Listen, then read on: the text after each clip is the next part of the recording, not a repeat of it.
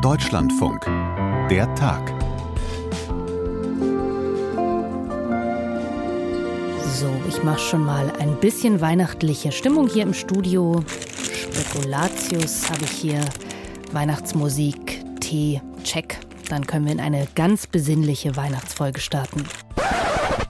Ja, schön wär's, aber leider interessiert sich die Realität nicht so sehr dafür, ob Weihnachten vor der Tür steht oder nicht. Und viele Menschen, die können auch nicht einfach so ganz unbeschwert in die Feiertage starten. Ich sag's jetzt ganz ehrlich, wie es ist. Wir werden das ganze nächste Jahr abzahlen müssen, was die Kinder zu Weihnachten bekommen. Das sagt Anna und um sie geht es heute in dieser Folge. Und danach haben wir uns mit Maxi Rieger in Saudi-Arabien verabredet, pünktlich zum Finale der Fußball-Club-WM. Dort wird nämlich gerade extrem viel Geld in den Sport gepumpt und natürlich geht es da um viel mehr als reine Sportbegeisterung. Da steckt sehr viel Kalkül dahinter. Das ist der Tag am 22. Dezember 2023. Ich bin Josephine Schulz. Ein weihnachtliches Hallo alle zusammen. Vor ziemlich genau einem Jahr hat Sarah Zerback hier im Podcast gefragt. Jetzt mal ehrlich, wie geht's dir eigentlich? Und geantwortet hat Anna. Wie geht's mir?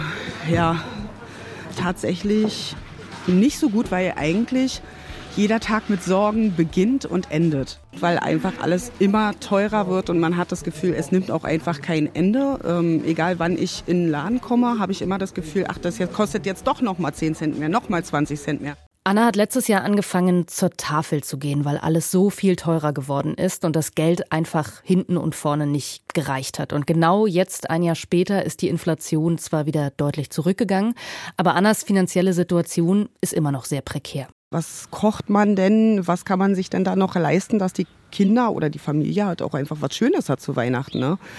Aber es ist halt alles so teuer geworden, dass das wirklich schwierig wird. Wenn man jetzt wie ich zum Beispiel auch drei Kinder hat, dann ist das, geht es sehr ins Geld und dann sind es halt wirklich schon Gedanken wie, übersteht man den Monat, ohne sich komplett zu verschulden. Und mit diesen Sorgen ist sie nicht alleine. Und wir wollen heute noch mal darüber sprechen, wie die Inflation die Schere zwischen Arm und Reich beeinflusst hat und ob das Bürgergeld, das ja als große soziale Reform vor allem von der SPD gefeiert wird, wirklich, um mal einen alten Satz von Jens Spahn zu zitieren, die Antwort auf Armut ist oder noch immer faktisch Armut bedeutet.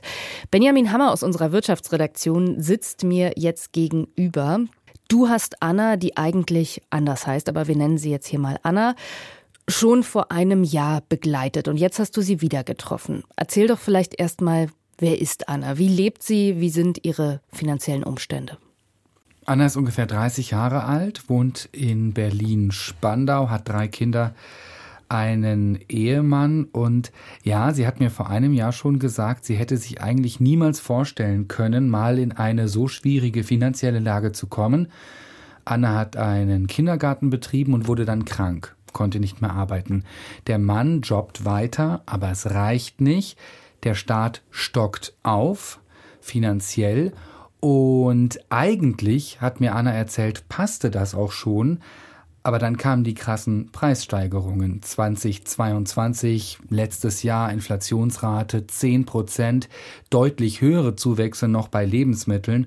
Und das hat ähm, für große Unordnung gesorgt äh, im Leben von Anna und ihrer Familie, für finanzielle Unordnung. Und da hat dann Anna irgendwann beschlossen, das geht nicht mehr so weiter. Ich muss jetzt zur Tafel gehen und bin auf Lebensmittelspenden angewiesen. Hm, und das ist auch immer noch der Fall. Das ist definitiv immer noch so, ja. Nun ist es ja so, die hohen Kosten, die Inflation, die schon letztes Jahr hoch war, dieses Jahr immer noch hoch war, das haben ja sicher ganz viele Menschen gemerkt. Also auch die, die ganz okay verdienen, dass das eine große zusätzliche Belastung war. Aber was bedeutet das für eine Familie wie Annas? Wie, an welchen Stellen merken die das am meisten?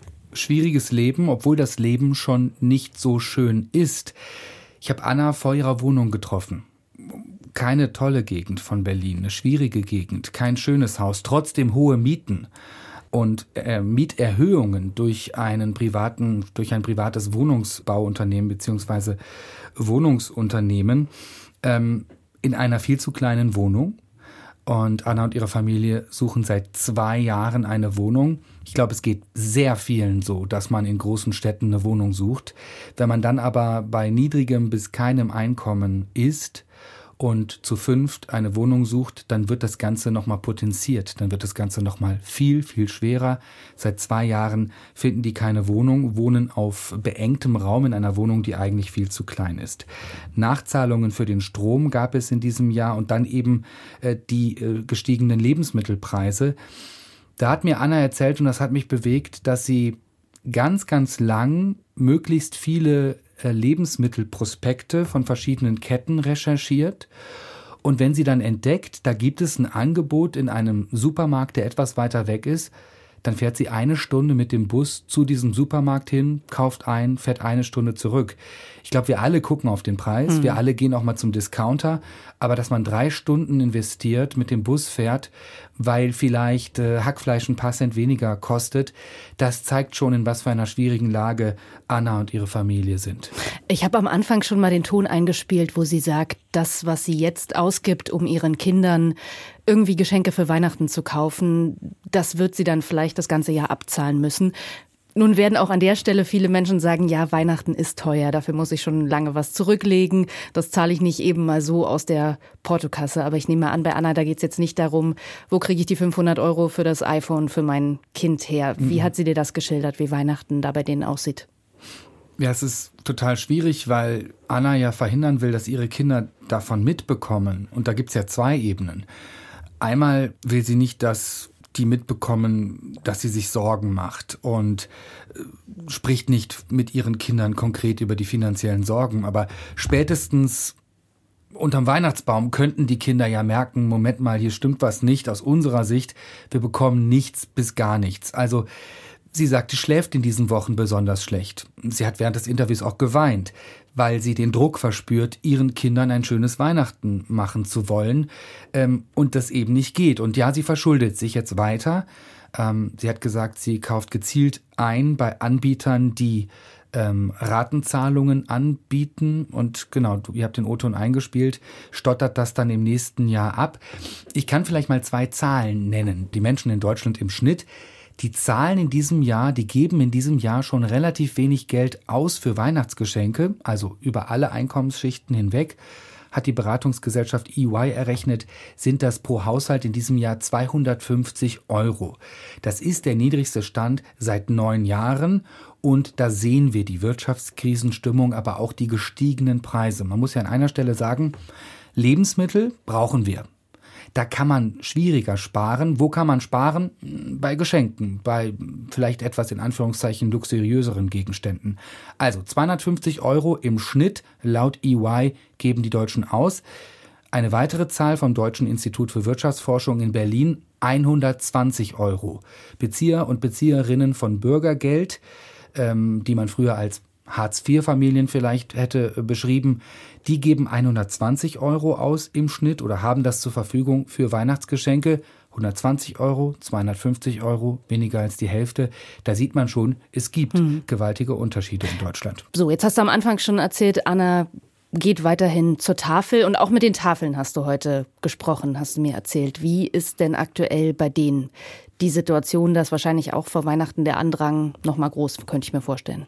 Ja, ich habe heute in unserer Sendung Wirtschaft am Mittag mit dem Geschäftsführer des Dachverbandes der Tafeln in Deutschland ein Interview geführt und er sagt, der Andrang, der ist immer hoch, ähm, aber das ist schon kann man so sagen, eine ziemlich dramatische Situation bei den Tafeln weiterhin. Ich habe letztes Jahr dort erstmals recherchiert und man hofft ja immer, auch als Journalist, aber ganz normal als Bürger, dass sich die Sachen verbessern. Und ich hatte ein Jahr das Thema nicht mehr intensiv verfolgt und hatte gehofft, dass die Information lautet, das und das hat sich da jetzt verbessert. Nein, hat sich nicht verbessert. Weiterhin ein enormer Andrang, mehr als 50 Prozent mehr ähm, Hilfsbedürftige bei der Tafel im Vergleich zur Zeit vor Beginn des Ukraine-Krieges. Es hängt auch damit zusammen, dass Geflüchtete aus der Ukraine zu den Tafeln kommen, aber eben auch mit der Inflation.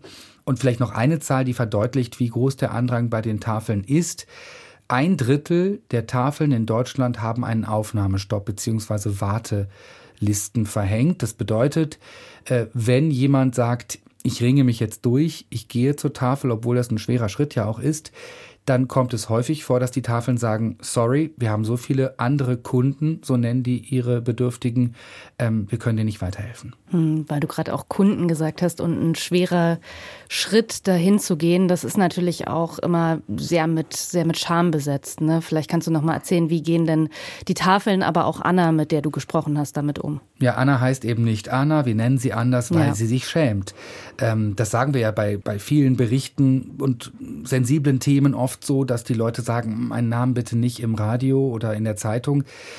Anna war das total wichtig, weil sie teilweise ihrem Umfeld nicht erzählt hat, dass sie zur Tafel geht. Und wenn sie es getan hat, dann waren das, so erzählt sie, keine guten Gespräche. Ich glaube, so schlimm das klingt, Anna schämt sich vor sich selbst. Als ehemalige Selbstständige mit einer Kita, mit ganz anderen Plänen für das Leben. Und sie hat mir erzählt, sie hat sich das vor ein paar Jahren absolut nicht vorstellen können, dass sie mal bei der Tafel sein würde. Und die Tafeln wissen um diesen Charme und versuchen das möglichst aufzufangen. Und das ist der Grund, warum sie die Bedürftigen, sorry, dass ich kein besseres Wort finde, Kunden nennen. Und das nimmt dem Ganzen etwas Brisanz. Man geht sozusagen einkaufen bei der Tafel. Jetzt kommen wir mal noch mal ein bisschen auf das Politische. Nun wird ja das Bürgergeld erhöht zum kommenden Jahr um rund 12 Prozent, was schon eine deutliche Steigerung ist. Und daran gibt es auch deutliche Kritik. Also wir haben in Deutschland seit einer Weile, ich würde sagen, eine sehr hitzige Debatte darüber, ob generell die Sozialleistungen zu üppig sind, zu teuer sind. Vor allem die Union kritisiert diese Bürgergelderhöhung als zu hoch, sagt, das lohne sich dann im Grunde gar nicht mehr arbeiten zu gehen für viele Menschen und ist eben auch im Zuge der Inflation, die ja eigentlich gesunken ist, eine viel zu starke Erhöhung. Was sagen denn die Menschen, mit denen du gesprochen hast? Anna, die Tafeln, wie nehmen die diese politische Debatte wahr und ist diese Erhöhung auch tatsächlich eine spürbare Entlastung, die da kommen wird? Also eine Bemerkung der Fairness halber, weil uns ja möglicherweise auch Leute zuhören, die diese Perspektive haben, dass sie sagen, die Erhöhung des Bürgergeldes macht Arbeit weniger lohnenswert. Ähm, wir geben hier die Perspektiven der Tafeln und von Anna wieder und die sind natürlich irgendwo befangen. Die Tafeln trommeln um Aufmerksamkeit, die Tafeln trommeln um Spenden und ähm, haben natürlich daher da kein Interesse zu sagen, hey, das wird jetzt schon alles super. Und eine Betroffene ist ja irgendwo auch befangen, ähm, weil wenn sie sich öffnet, sie natürlich erzählt, das Geld reicht vorne und hinten nicht. Jetzt muss man bei Anna sagen, der Mann arbeitet ja. Also dieses Argument, ähm, da gibt es keinen Anreiz mehr. Anna ist eigentlich ein gutes Beispiel. Der Ehemann arbeitet, aber es reicht eben nicht. Das sagt der Staat, das erkennt der Staat an und deshalb wird aufgestockt. Äh, Nummer eins. Ähm, so, nach dieser Vorbemerkung, die Tafeln sagen, wir rechnen nicht damit, dass im nächsten Jahr, wenn das Bürgergeld um ungefähr 12 Prozent angehoben wird, sich die Lage bei uns entspannt, weil einfach der Druck so hoch ist. Und weil ja auch damit jetzt Preissteigerungen, die bereits erfolgt sind, kompensiert werden. 50 Euro mehr im Monat, sagen die Tafeln, das bringt erstmal nichts. Mhm, aber was ja, sorry, dass ich unterbreche, Bitte. aber was ja schon stimmt, ist, die Inflation ist nicht mehr so hoch, wie sie das noch vor ein paar Monaten war, sondern geht immer weiter zurück. Lag, glaube ich, du musst mich korrigieren, wenn es falsch ist, im November bei 3,2 Prozent. 3,2 Prozent. Letztes Jahr selber Zeitpunkt 10 Prozent oder sowas in dem Dreh. Das müsste man doch merken, oder nicht? Und das ist ein ganz wichtiger Punkt äh, an der Stelle. Und ähm, da muss man vielleicht auch nochmal erklären, dass ähm, das Bürgergeld ja nicht nach hm, wir gucken uns das jetzt mal als Politik an.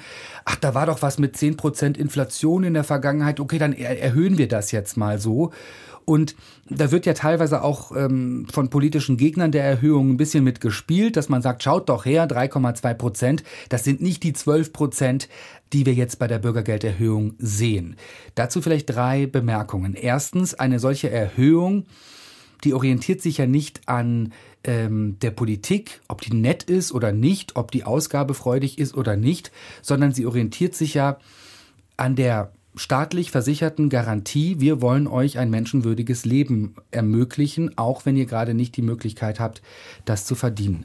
Zweiter Punkt, ähm, die Inflationsrate beziehungsweise diese Erhöhung von 12 Prozent, das hatte ich schon angedeutet, die bezieht sich ja eben auch auf eine Preisentwicklung in der Vergangenheit. Das heißt, die gestiegenen Preise sind noch nicht ganz äh, im aktuellen Bürgergeld, wie es im Dezember 23 abgebildet wird, eingerechnet.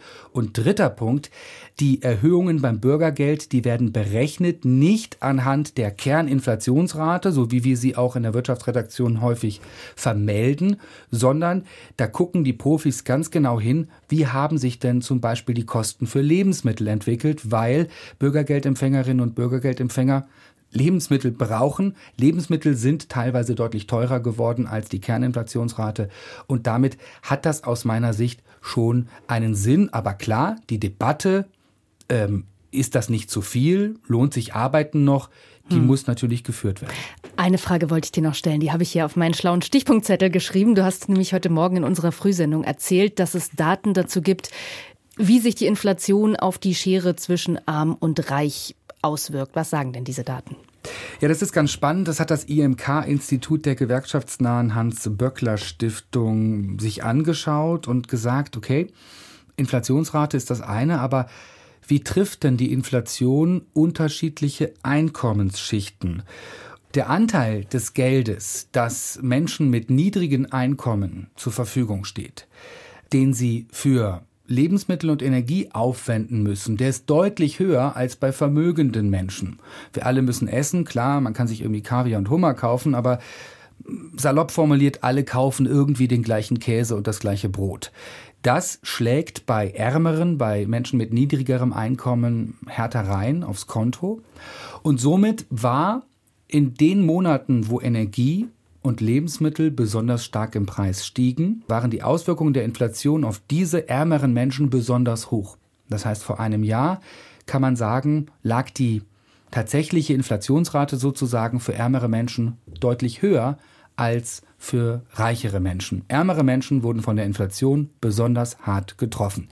Die gute Nachricht ist, und schön, dass wir vor Weihnachten mit einer guten Nachricht schließen können, Lebensmittel und Energie steigen nicht mehr so sehr im Preis, beziehungsweise die Preise sind teilweise sogar gesunken. Das heißt, diese an der Stelle, wenn ich das bewerten darf, soziale Ungerechtigkeit der Inflation, die soziale Spaltung, die soziale Spreizung, die ist an der Stelle nicht mehr so stark und zu dem Ergebnis kommen auch die Forscherinnen und Forscher dieses IMK-Instituts. Sie sagen, dieser Aspekt, der kann jetzt aktuell eher beiseite gelegt werden.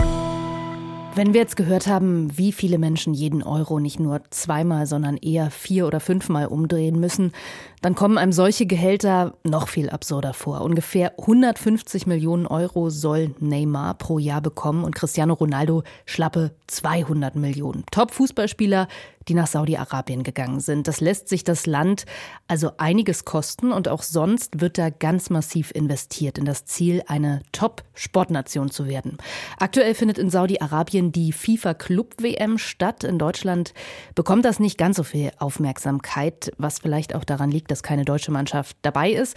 Da treten nämlich die Gewinner der Ligen der verschiedenen Kontinente gegeneinander an. Und heute Abend findet das Finale statt, Manchester City gegen Fluminense aus Brasilien. Und Maxi Rieger aus unserer Sportredaktion ist schon seit einer Weile in Saudi-Arabien und recherchiert zu dieser Strategie Saudi-Arabiens, so viel in den Sport zu stecken. Maxi, erzähl mal. Da geht es ja wahrscheinlich nicht nur um pure Fußball- oder generell Sportbegeisterung des Kronprinzen, oder? Also das Fußballinteresse ist auf jeden Fall da. Das darf man wirklich nicht, nicht unterschätzen. Das ist auch wirklich ein Unterschied. Ich war jetzt auch bevor ich hier nach Saudi-Arabien gekommen bin, noch in Katar, um da zu gucken, so was ist ein Jahr nach der WM denn übrig. Und da habe ich auch ein Ligaspiel gesehen und ich habe auch in Saudi-Arabien ein Ligaspiel gesehen. Und die Fußballbegeisterung ist in Saudi-Arabien wirklich deutlich größer und wirklich echt. Also äh, ich habe auch mit vielen Fans gesprochen und sie gefragt, ja, was bedeutet denn Fußball hier in Saudi-Arabien? Und die haben echt häufig gesagt, everything. Alles. Okay. Das bedeutet uns alles und es ist wirklich omnipräsent. Also das ist wirklich ein Unterschied. Aber es geht natürlich, wenn man jetzt auf die politische Strategie guckt, geht es nicht nur um Fußball, sondern um den Sport insgesamt und darum wirklich Sport als strategisches Instrument einzusetzen. Einmal nach außen, also Mohammed bin Salman ähm, ist natürlich bei uns dadurch bekannt, dass er, dass sein Regime unter anderem dafür verantwortlich ist, den Journalisten Jamal Khashoggi ermordet zu haben. Das ist ein repressives Regime, das er hier aufgebaut hat. Und davon können Sportereignisse natürlich ablenken. Aber, und das wird, glaube ich, immer ein bisschen unterschätzt, ist es wirklich auch ein wirtschafts- und gesellschaftliches Feld, was er hier in Saudi-Arabien beackert, um viele von den jungen Menschen, und es leben hier unglaublich viele junge Menschen, eben für seinen Weg zu begeistern, für einen Weg, der ähm, wegführt von dem stark religiösen Korsett, der das in diesem Land halt lange vorgeherrscht hat. Ähm, und Sport ist da eben ein Mittel, um auch wirklich hier im Inneren Politik zu machen. Hm. Dieser gesellschaftliche Wandel, diese Modernisierung, die mit Sport demonstriert werden soll oder vielleicht auch wirklich stattfindet, ist das ein realer Wandel? Ist das wirklich mehr Freiheit, weniger Unterdrückung? Oder ist das, ja, ich weiß gar nicht, wie ich das formulieren soll, oder ist das auch ein bisschen Show? Man kleistert so ein bisschen was drauf auf das, was eigentlich passiert? Also ich habe schon das Gefühl, dass sich hier was verändert hat. Ich habe zum Beispiel ein Frauenfußballspiel besucht. Ähm, das wäre vor noch wenigen Jahren nicht möglich gewesen, unvorstellbar gewesen. Vor ein paar Jahren durften Frauen noch nicht mal ins Stadion, geschweige denn selber organisiert in einer Liga, wo es sogar Geld zu verdienen gibt, ähm, spielen dürfen. Das hat sich ganz stark gewandelt. Und dieses Spiel hat auch in einer Arena stattgefunden, in der auch die Männer spielen. Ähm, es waren Top-Bedingungen, nur das Stadion war halt sehr schlecht besucht. Äh, es waren irgendwie so 150 äh, Menschen vor Ort, größtenteils auch Frauen. Und da saßen wirklich ältere Frauen mit Kopftuch neben jüngeren die äh, stark geschminkt waren, ohne Kopftuch.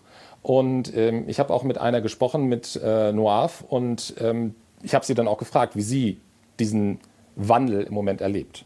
Here in Saudi Arabia, since uh, Mohammed bin Salman started uh, to be here. Mohammed bin Salman hat hier in Saudi-Arabien vieles für Frauen möglich gemacht. Frauen können Auto fahren, Frauen können arbeiten, Frauen können machen, was sie wollen. Und das ist besser für uns, dass wir nicht mehr nur hinter unseren Ehemännern im Schatten stehen, sondern den Menschen zeigen können, zu was eine saudische Frau alles fähig ist. To let the people know what is Saudi woman is and what Saudi woman is capable to do. So, da muss man aber natürlich sagen, die Grenzen zieht trotzdem immer noch der Staat. Also das, was Moaf sagt, alles ist möglich. Das ist halt nur so weit möglich, solange man sich nicht gegen Mohammed bin Salman und seine Vision 2030 stellt. Wenn man das tut, dann muss man eben weiterhin mit wirklich schweren Repressionen rechnen. Ähm, das haben Menschenrechtsorganisationen äh, auch immer noch rausgearbeitet in aktuellen Reports. Ähm, aber viele junge Menschen, mit denen ich gesprochen habe, die finden eben das gut, was gerade in diesem Land passiert. Von daher besteht für viele gar nicht der Wille aufzubegehren, sondern die freuen sich einfach, dass jetzt das Land sich öffnet und dass es was zu erleben gibt, dass sie zu Fußballspielen gehen können, dass sie selber Fußball spielen können. Ähm, und das ist eben ein ganz großer Faktor, der so ein bisschen zu kurz kommt, wenn man einfach nur sagt, Saudi-Arabien betreibt Sportswashing. Das ist sicher Teil, aber es ist eben nicht das Ganze, was hinter der Strategie steht. Hm, okay, also du sagst, da ist schon wirklich für die Menschen ja ein realer Wandel im Leben spürbar. Trotzdem ist es ja ein interessanter Widerspruch. Ich habe vorhin auch noch mal kurz bei Amnesty International nachgeguckt. Und da steht dann eben massive Repressionen, die teilweise sogar zugenommen haben. Also demnach hat die Anwendung der Todesstrafe drastisch zugenommen. Menschen, die sich kritisch äußern, werden weggesperrt. Wenn du jetzt sagst, viele junge Menschen, die feiern auch diesen Kronprinzen und diesen Wandel zum Beispiel im Sport, sind die dann einfach von diesen Repressionen nicht betroffen oder wie lässt sich dieser Widerspruch da erklären?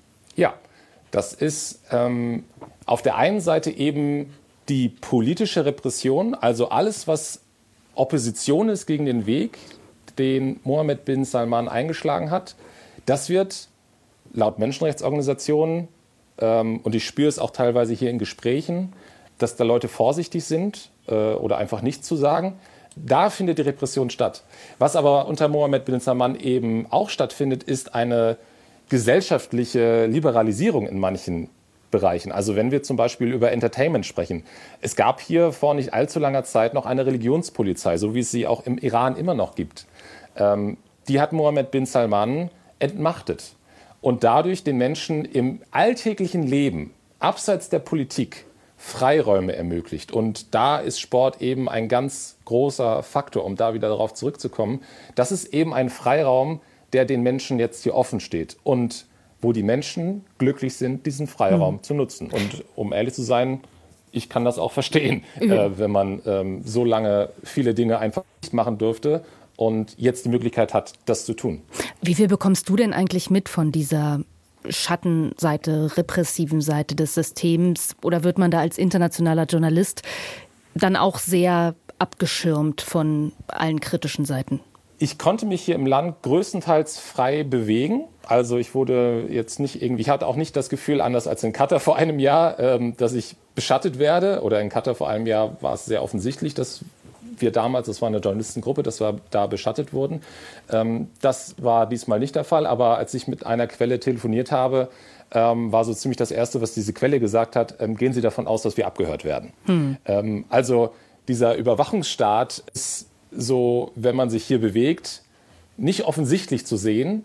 Aber ich muss natürlich davon ausgehen, dass ich hier auch auf die ein oder andere Art und Weise überwacht worden bin, auch wenn ich ein FIFA-akkreditierter internationaler Journalist bin. Ähm, davon ist man hier in diesem Land nicht frei, wenn man hier arbeitet. Du hast jetzt schon mehrfach die Parallele zu Katar gezogen. Deswegen mache ich das jetzt auch mal bei der WM in Katar. Da wurde ja für einen kurzen Zeitraum dann sehr viel über die schrecklichen Arbeitsbedingungen, die Ausbeutung von migrantischen Arbeitern gesprochen.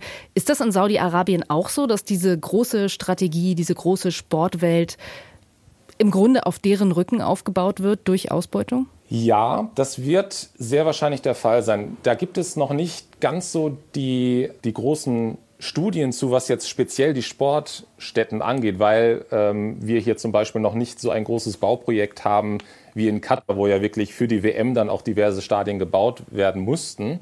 Ähm, das wird hier in Saudi-Arabien 34 aber sicherlich auch passieren. Und dann wird genau das ein ganz, ganz wichtiger Punkt sein, weil auch in Saudi-Arabien es viele, viele Gastarbeiter gibt, die tatsächlich die Arbeit machen, die schmutzige Arbeit, äh, die gefährliche Arbeit auf den Baustellen und wo es eben auch schon jetzt Berichte gibt, jetzt nicht im Sportkontext, sondern einfach auf den normalen Baustellen, wo es auch schon Berichte gibt von Menschenrechtsorganisationen, ähm, dass da Ausbeutung stattfindet. Und wenn man hier äh, mit offenen Augen durch die Städte geht, in Riyadh zum Beispiel, da wird sehr viel gebaut und das sind auch Gastarbeiter aus den gleichen Ländern, wie es auch in Katar äh, die Gastarbeiter sind. Aus Bangladesch habe ich ganz viele äh, getroffen äh, und Pakistan.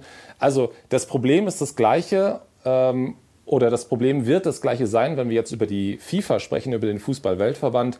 Wenn die FIFA das Turnier 34 wirklich hierhin verlegt, wird man vor den gleichen Herausforderungen stehen, dass hier viel gebaut werden muss im Land und dass man sicherstellen muss, dass diese Menschen, die das bauen, nicht ausgebeutet werden. Und hm. das ist wirklich ein Aspekt, der, wenn wir über diese Bewerbung sprechen, sicherlich einer der kritischsten ist. Vielleicht gehen wir noch mal ganz kurz ein Stück weg vom Fußball und von den Fußballstadien, die dann eventuell für 2034 gebaut werden müssen. Ich habe aus deinen Beiträgen, die du schon gemacht hast aus Saudi-Arabien, auch rausgehört, es geht ja nicht nur um Fußball. Saudi-Arabien ja. engagiert sich ja auch in anderen Sportarten. Du hast zum Beispiel von einem Skiprojekt gesprochen, was sich relativ absurd anhört. Erzähl doch dazu noch mal was. Ja, Skifahren und Saudi-Arabien, das passt ja erstmal nicht zusammen. Ähm, das Skigebiet heißt Trojena und dafür bin ich in den Nordwesten des Landes gefahren. Vielleicht haben einige schon Neom gehört. Das sind mehrere große, gigantische Projekte, die da relativ in die Wüste gestampft werden. Und eins davon ist eben Trojena, ein Skigebiet im Hochgebirge. Ähm, da ist es auch relativ frisch. Ich bin da hingefahren. Also es ist nicht komplett irre, sage ich jetzt mal, da ein Skigebiet hinzubauen. So, auf der einen Seite. Ähm, auf der anderen Seite, da regnet es praktisch kaum. Schneien tut es noch viel weniger. Also es hin und wieder fällt da Schnee, aber es ist wirklich minimal. Daraus kann man keine Skipiste machen. Ähm, das heißt, es fehlt Wasser, um Kunstschnee zu produzieren. Und deswegen baut Saudi-Arabien eine hunderte Kilometer lange Wasserpipeline vom Roten Meer, wo das Wasser entsalzen wird, um das Wasser dann hochzupumpen auf 2500 Meter Höhe in dieses Hochgebirge. Und ich bin diese Baustelle abgefahren. Da wird wirklich, da ist schon sehr viel gebaggert worden. Die äh, Wasserpipeline durchzieht die Bergkette schon. Ähm, und es ist wirklich absurd. Da gibt es dann Schilder, wo dann steht, äh, bitte nicht stören, Naturschutzgebiet, bitte bleiben Sie auf dem Weg, machen Sie keine Pflanzen kaputt. Und nebendran arbeiten die Bagger und zersprengen den Felsen. Also es ist wirklich Wahnsinn, aber das zeigt, dass Saudi-Arabien, dass da erstmal Geld nicht so die ganz große Rolle spielt. Und wenn sich Saudi-Arabien etwas in den Kopf gesetzt hat, dann wird es auch durchgezogen. Also ich habe dieses PR-Video gesehen, habe gedacht, na, ob das was wird und so. Äh, ich war jetzt da, also da wird ordentlich gebaut. Ich glaube schon, dass sie, dass sie damit ernst meinen und dass dieses Skigebiet 2029 Austragungsort der asiatischen Winterspiele sein wird. Maxi, ich stelle dir jetzt noch mal eine sehr große Frage zum Abschluss. Dieses Sportswashing, ja. wie das kritisch formuliert wird. Hast du das Gefühl, das funktioniert auch über die Sportwelt hinaus? Also man hat ja den Eindruck, Gianni Infantino, die FIFA, die sind eh eingenommen von Saudi-Arabien, da gibt es keine Probleme mehr. Aber hast du das Gefühl, Saudi-Arabien schafft es über diese Strategie wirklich in den internationalen Beziehungen, in der internationalen Politik sein Ansehen zu verbessern, die Menschenrechtsprobleme unter den Teppich zu kehren? Es ist sicherlich ein Baustein von dieser Strategie. Ähm, ich meine, es ist nicht nur Sport. Ähm, wenn wir über ähm, Waffen sprechen, gibt es natürlich äh, enge Beziehungen zwischen äh, westlichen Demokratien und Saudi-Arabien. Wenn wir über Öl sprechen, natürlich auch. Also das ist ja nicht nur der Sport, wo Saudi-Arabien seine Interessen vertritt und einsetzt. Aber solche Sportereignisse helfen natürlich, genau bei solchen ähm, solche Beziehungen dann auch weiter zu vertiefen. Wir haben das in der Vergangenheit ähm, auch bei Katar gesehen, wir haben es auch bei Russland gesehen, wo auch über Sportereignisse, über Sportsponsoring, was auch bei Saudi-Arabien ganz, ganz großes Thema ist, internationale Beziehungen geknüpft werden und wo einfach Türen aufgehen in der Wirtschaft, aber auch in der Politik, die man dann für seine Interessen auf anderen Politikebenen und Feldern nutzen kann. Und insofern hilft das Saudi-Arabien auf jeden Fall, wenn sie äh, die WM bekommen würden und andere internationale Events, um einfach ähm, da auch Bande zu knüpfen. Und letzter Punkt, auch wenn wir in soziale Medien gucken, das sieht man auch bei anderen Wüstenstaaten, gerade bei einem so emotionalen Thema wie Fußball, wenn Clubs Fans haben und dort ein Investor reinkommt ähm, und dieser Investor ähm, womöglich an anderer Stelle kritisiert wird oder das Land, was hinter dem Investor kritisiert wird, gibt es auch durchaus genug Fans, die dann an die Seite des Investors springen in Online-Debatten. Hm. Ähm, das heißt, wenn man sich in den Sport einkauft, kauft man sich teilweise auch die Fans und die Unterstützung der Fans im digitalen Raum mit dazu. Auch das ein ganz spannendes Phänomen und auch das nicht ganz zu unterschätzen. Das war unsere letzte Folge vor Weihnachten. Nicht die letzte Folge in diesem Jahr. Montag und Dienstag, da machen wir eine kleine Weihnachtspause und schlagen uns die Bäuche voll. Aber ab Mittwoch geht's dann wieder weiter mit aktuellen Folgen. Und weil manchmal zwischen den Feiertagen die politische Agenda nicht ganz so voll ist, wobei man weiß nie, was kommt. Aber was ich sagen wollte, wenn ihr Themenwünsche habt und natürlich auch Feedback, gerne schicken an der Tag@deutschlandfunk.de. Versprechen kann ich nichts, aber wir freuen uns immer über Anregungen und Vorschläge. Das Team heute waren Sandra Schulz, mein Name ist Josephine Schulz und Julia Müller aus unserer Online-Redaktion war auch mit dabei. Und ja, alle Namenswitze zu Schulz, Schulz, Müller, Trio, die haben wir heute Morgen schon gemacht. So, jetzt bleibt mir eigentlich nur euch und Ihnen allen ganz schöne Weihnachten und ganz schöne Feiertage zu wünschen. Das mache ich mal stellvertretend für unser ganzes Der Tag-Team. Also dann, bis nächste Woche. Tschüss, macht's gut.